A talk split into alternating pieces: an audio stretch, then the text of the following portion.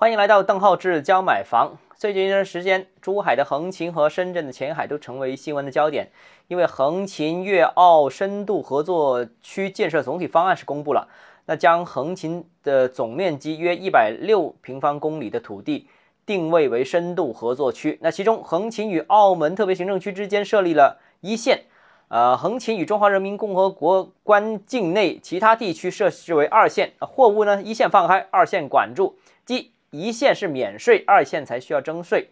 另外呢，这个全面深化前海深港现代服务业合作改革方案呢也出台，这个是将深圳前海总面积由十四点九二平方公里拓展到一百二十点五六平方公里，由此啊，香港、澳门拓展了发展空间，前海横琴也获得了快速发展的机会。呃，大家都知道，香港和澳门是地小人多，然后经济发展速度还是比较快的。由于地少，所以这两个特别行政区其实想发展，一直以来都受空间上面的呃制约。那现在横琴前海为香港和澳门发展赋予了土地啊，可以这样理解啊。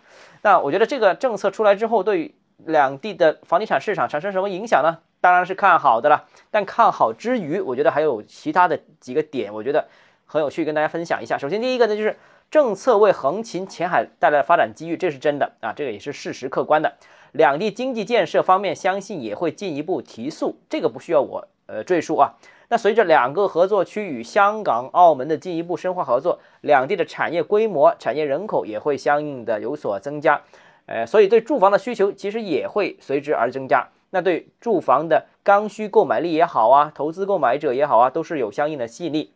只不过呢，前海楼市已经被政策严严的裹死了。大家知道，现在深圳的调控政策是很严的，所以前海可能短期之内是比较难有施展的机会。那对于横琴而言，政策情况还稍微宽松一点，价格也相对比较亲民，大概五字头左右啊。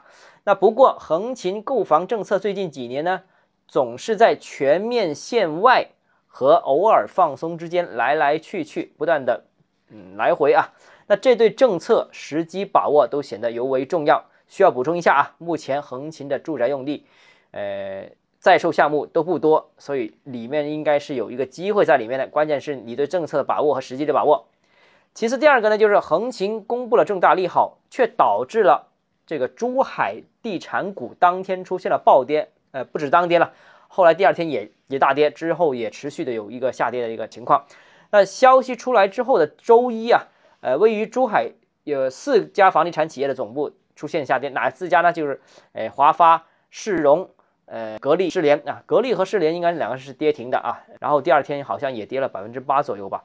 那为什么会这种情况呢？不是横琴有利好吗？这个竟然当地在珠海当地的房地产企业也接连下跌。我觉得有两个原因，第一个是政策调控导致房地产行业的利润持续下滑。当然，它在呃珠海有业务，但是。呃，毕竟是全国性的公司啊，全国其他地区都有业务，所以，呃，尽管珠海横琴有利好，但其他地方啊，这个市场不看好，所以一并跟跌。当然，除除了他们之外，其他房地产企业的表现，股价方面也是不太看好的。第二个就是珠海规划上有利好，但楼市升级似乎也箭在弦上啊。呃，在我们录节目的这一刻，这个利空还没出来，我们拭目以待吧。我不知道大家看到这一期节目之后多久。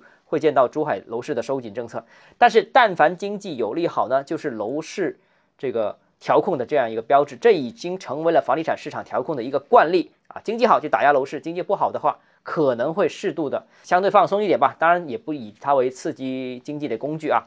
第三点就是前海合作区为香港提供了发展空间，横琴合作区为澳门拓展了发展空间，但是这两个给。港澳提供拓展空间的分别是深圳和珠海，当然深圳和珠海也受益了，但是这两个城市又哪些区域为这两个城市提供拓展空间呢？这个就是一个很好的疑问，大家可以想想啊。其实珠海还好啊，珠海还有什么金湾、斗门啊、唐家这些区域，所以珠海地还是有的。最主要是珠海的人口不多，现在才两百多万，所以呢，这个珠海自身的发展速度并不是特别快，所以珠海还是有地的。但深圳的情况就完全不同了，深圳的土地是非常紧张的，这个所有人都知道啊。那用不了几年，我相信深圳的人口就会突破两千万。那在这样一个小的区域内人口密度如此之高，那深圳往哪儿去找拓展空间呢？啊，大家想想啊，这个很重要，这个是决定未来投资市场和房地产市场一个去向的一个关键。那东莞的南部九镇其实已经在呃前两年宣布融入深圳的了，那现在就是中山和惠州这两个城市会怎么样？呃，我个人觉得中山和惠州应该都是有机会的，但真正要做到跟深圳深度合作啊，那要在规划上进行统一统筹的话，我认为答案其实只有一个，就是惠州。那尽管惠州这个传闻已经很长时间了，也等了很长时间，可能有各种原因导致到它最终暂时还没公布，但是我觉得总会来的，因为这个是深圳发展的客观的强烈的需求。好，今天节目到这里啊！如果你个人有疑问想和我沟通的话，欢迎私信我或者添加我个人微信，邓浩志教买房六个字拼音首字母小写这个微信号 d h e z j m f。我们明天见。